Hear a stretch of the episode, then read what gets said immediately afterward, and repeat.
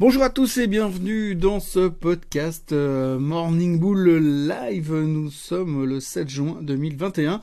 C'est lundi, c'est reparti pour une nouvelle semaine, une vraie semaine complète cette fois. Il n'y a pas de férié euh, ni chez nous ni chez eux, donc euh, on va avoir une journée, une semaine à peu près normale. Euh, pour l'instant, on va devoir commencer par digérer un petit peu ce qui s'est passé vendredi dernier. Donc euh, vendredi dernier, alors qu'on était déjà tous en mode pré-week-end, donc les chiffres non-farm payroll sont sortis. Je vous, je vous en avais parlé. Euh, donc on attend de 650 000 créations d'emplois sur les non-farm payroll. On est sorti à 559 000, donc clairement en dessous des attentes de nouveau. Deuxième mois consécutif en dessous des attentes. Euh, petite déception fondamentalement, puisque ça veut dire que l'emploi ne repart pas aussi fort que ce qu'on attendait. Donc on aurait pu s'attendre finalement... Euh, un début de semaine plutôt, euh, enfin une fin de semaine plutôt décevante avec ouais, une déception affichée par les marchés, mais en fait, que nenni, que nenni, parce que, encore une fois, on a interprété comme d'habitude un peu à une autre manière. Donc on s'est dit oui, alors c'est bien, parce que si jamais l'emploi ne redémarre pas aussi vite que prévu, ça veut aussi dire que du coup, on parle moins de la thématique de l'inflation, et si on parle moins de la thématique de l'inflation, eh bien forcément, a priori, il ne devrait pas remonter les taux de sitôt. Donc euh, c'est plutôt une bonne nouvelle. Donc alors on s'est accroché au fait que les taux ne vont pas remonter tout de suite, donc c'est plutôt une bonne nouvelle. Donc on a terminé en boulet de canon, enfin relativement bien, le S&P est quasiment au plus haut de tous les temps, le Nasdaq euh, affiche de nouveau une santé de fer, alors euh, pas d'inflation, donc ouh, youpi la technologie, donc on est reparti sur les technos, euh, on n'est plus très loin d'aller chercher les plus hauts historiques sur le Nasdaq, tout a l'air d'aller pour le mieux malgré qu'on parle quand même effectivement beaucoup, beaucoup d'inflation, de l'interprétation de l'inflation, de comment, de ce qu'on en fait, d'où viennent, euh, d'où vient cette inflation, et qu'est-ce qui va vraiment déclencher quelque chose de violent, est-ce qu'il va vraiment se passer quelque chose de violent? Beaucoup de questions qui restent ouvertes, mais aujourd'hui beaucoup d'interprétations euh, qui sont faites euh, de manière assez assez originale. On s'attendait pas forcément à ça vendredi après-midi. Un taux de chômage qui passe de 6.1 à 5.8, sachant que le véritable taux de chômage est plus proche des 10,2, mais enfin ça c'est notre histoire. Donc voilà, on est un petit peu content du recovery, mais déçu du nombre d'emplois qui sont créés, mais c'est quand même plutôt pour l'instant une bonne nouvelle pour les marchés. Donc euh, on s'accroche au pinceau tant qu'on n'enlève pas l'échelle.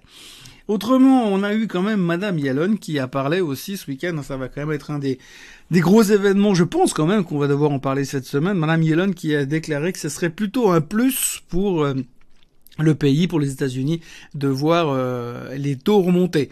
Alors je suis pas sûr que les marchés considèrent ça comme étant un plus, en tout cas à l'heure actuelle. néanmoins, euh, bon, il faut remettre un petit peu d'eau dans le, le vin de son discours, puisqu'elle a laissé entendre qu'effectivement, si les taux devaient être amenés à remonter, ça voudrait aussi dire que l'économie serait repartie d'une manière forte et durable.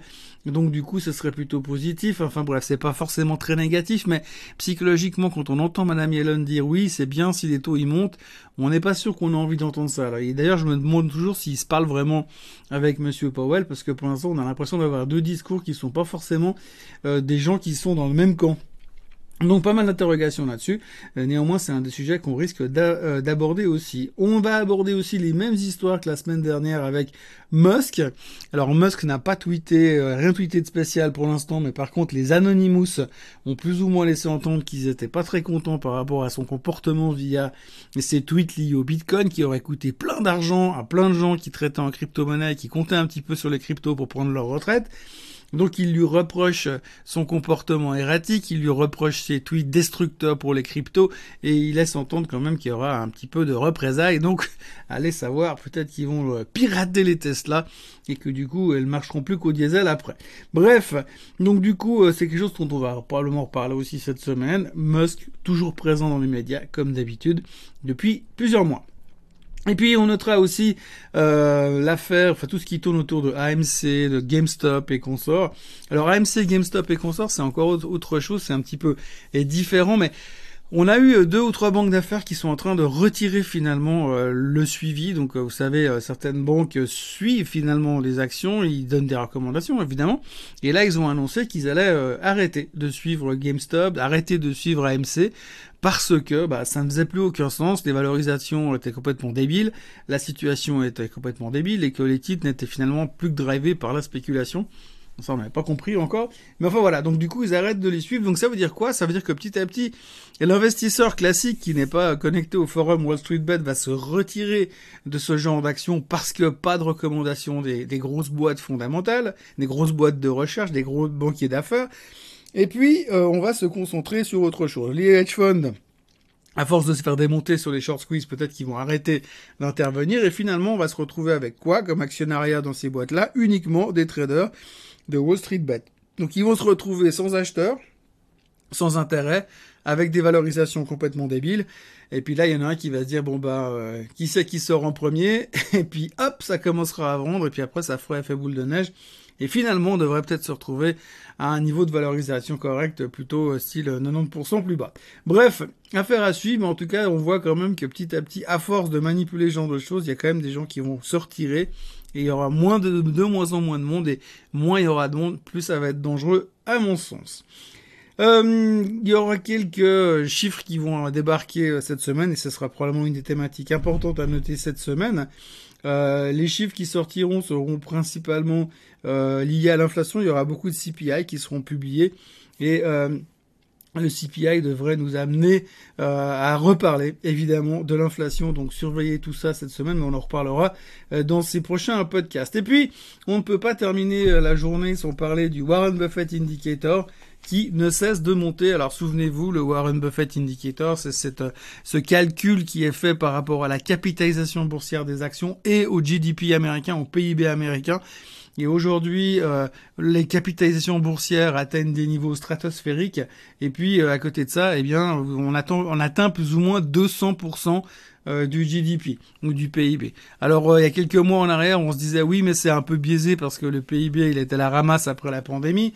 Mais aujourd'hui, on a un recovery économique qui est en marche et on a une capitalisation boursière qui explose. Et si vous regardez un petit peu euh, les injections des banques centrales, eh bien, on se rend compte que plus les banques centrales injectent, plus le marché monte, plus la capitalisation monte, et que finalement, on est en train de dépasser complètement les niveaux du GDP américain. Alors on dit en général que quand on dépasse les 120, 150%, c'est des signaux de crash. Alors à 200%, je sais pas ce que ça représente. Euh, toujours est-il qu'aujourd'hui on est au plus haut de tous les temps en termes de capitalisation boursière, qu'on a largement dépassé les niveaux euh, qu'on avait euh, à l'époque de la bulle Internet, largement. Donc voilà, pour certains, c'est quand même considéré comme un signal d'alarme. L'idée du jour aujourd'hui, ce sera SAP. SAP, je regardais un peu le chart ce matin. Alors SAP s'est fait déglinguer il y a quelques mois en arrière. Retour sur les 90 dollars après être passé par les 140. Euh, ils avaient dit que les chiffres étaient décevants à cause de la pandémie et qu'ils attendaient un recovery dans les 12 mois à venir. Alors gentiment, on s'approche des 12 mois. Euh, les chiffres étaient bons, le titre remonte gentiment. Là, on est dans une configuration de triangle. J'ai l'impression que le titre semble prêt à vouloir casser à la hausse. Euh, les indicateurs techniques sont plutôt positifs. Le titre vient de croiser les moyennes mobiles 50 et 200 jours, ce qui est une golden cross, donc plutôt positif sur la tendance de fond. Donc je pense qu'il y a un truc à jouer pour aller chercher euh, une vingtaine de dollars, une vingtaine d'euros plus haut, pardon, sur SAP en partant sur ces niveaux-là. Donc à surveiller SAP, je pense qu'on peut envisager un breakout avec un target autour des 135 euros. La première question du jour. Euh, ça concerne l'argent, donc euh, la personne me dit, euh, comme toi, je suis d'accord que l'argent va casser les 28 dollars, voire les 30 dollars, donc j'avais investi dans des varans Strike 25 en janvier avec une échéance à juin. L'échéance maintenant est assez proche et j'ai bien peur que mon objectif ne sera pas atteint d'ici là. Penses-tu que c'est une bonne idée de vendre maintenant en encaissant une petite perte et racheter des varans avec une échéance septembre voire plus longue pour jouer euh, et jouer le tout pour le tout ou attendre euh, attendre quelques jours euh, avant l'échéance en misant sur une hausse dans les jours à venir?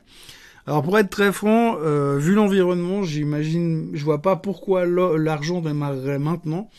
Moi, je suis plutôt convaincu que sur l'année, ça va démarrer. Je, ça peut démarrer tout de suite, mais je vois pas pourquoi là maintenant tout de suite. On voit que l'or pagaille aussi pour pour démarrer.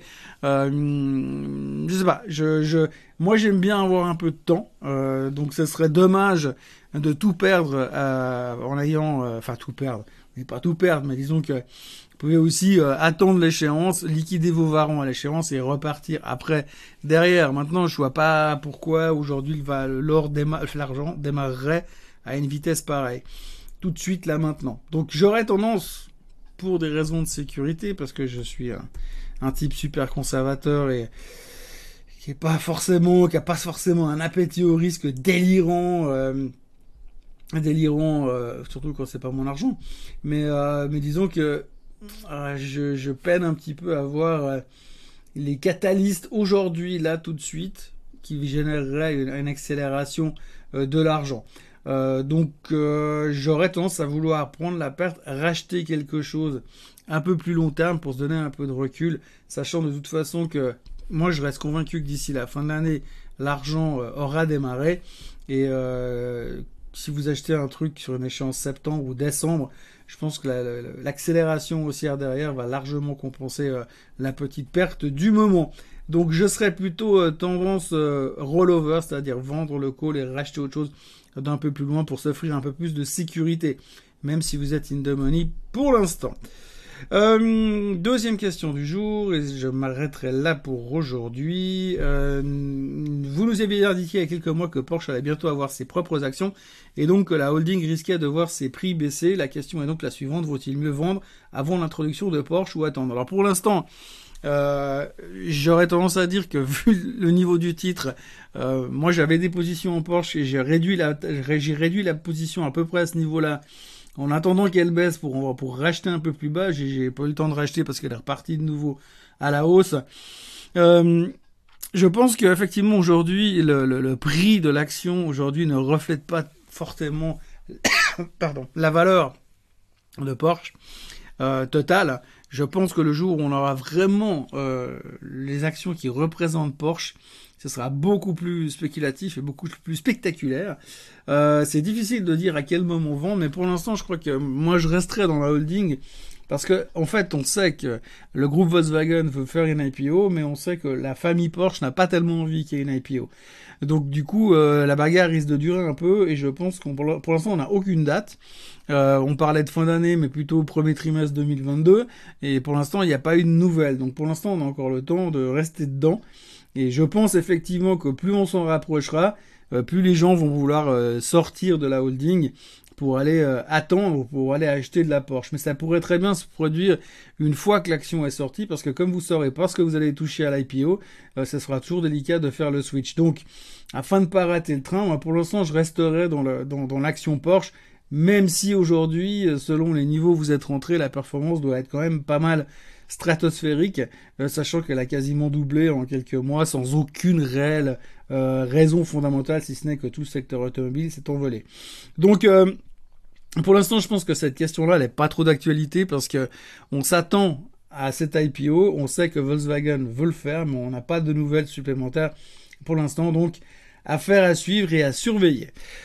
Voilà, c'est tout ce qu'on pouvait dire aujourd'hui. Nous sommes donc euh, le 7 juin. Euh, on n'a pas ou peu de chiffres aujourd'hui. On a on a les factory orders en Allemagne et puis euh, les chiffres de l'emploi en Suisse aujourd'hui. Les futurs sont quasiment inchangés. Les cryptos font pas grand chose. À surveiller le pétrole qui a l'air de vouloir casser les 70 dollars tout soudain. Il a l'air vraiment d'être assez bien motivé pour chercher un bout plus haut. Voilà, je vous souhaite une excellente journée et je vous retrouve demain à la même heure et au même endroit.